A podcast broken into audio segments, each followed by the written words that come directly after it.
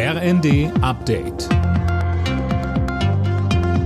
Stündlich neu. Auf den Punkt informiert.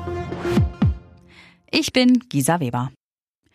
Tschechien gedenkt heute der Opfer des Amoklaufs an der Prager Karls-Universität mit einem nationalen Trauertag.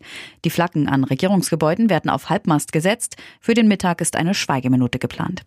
14 Menschen hatte der 24 Jahre alte Täter erschossen. Danach hatte er sich selbst getötet. Auch mit dem Tod seines Vaters und eines anderen jungen Mannes und dessen Babys wird er in Verbindung gebracht. Die Suche nach seinen Motiven läuft auf Hochtouren. Einen Terrorismushintergrund gibt es wohl nicht. Im Kettensägenprozess ist der ehemalige Fußballnationaltorwart Jens Lehmann zu einer Geldstrafe von 420.000 Euro verdonnert worden.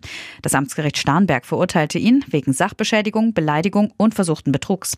Jens Lehmanns Anwalt Christoph Rücker nannte das Urteil bei Welt TV einen Teilerfolg. Bei dem Sachbeschädigungsfall hat die Staatsanwaltschaft besonderes öffentliche Interesse bejaht an der Strafverfolgung.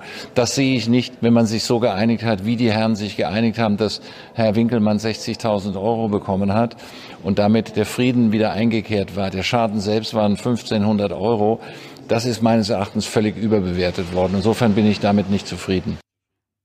Jens Lehmann hatte unter anderem die Garage seines Nachbarn mit einer Kettensäge demoliert.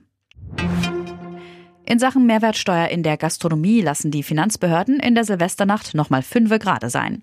Heißt, während der Silvesterparty darf auch nach Mitternacht noch der ermäßigte 7%-Satz kassiert werden. Das hat uns ein Sprecher des Bundesfinanzministeriums gesagt.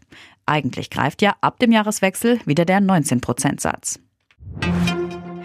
Hausärzte raten dazu, vor dem Weihnachtsbesuch bei Corona-Symptomen einen Schnelltest zu machen. Verbandschef Bayer sagte dem Redaktionsnetzwerk Deutschland, schwere Verläufe seien zwar die Ausnahme, doch bei alten oder vorerkrankten Menschen könne eine Corona-Infektion deutlich heftiger verlaufen. Alle Nachrichten auf rnd.de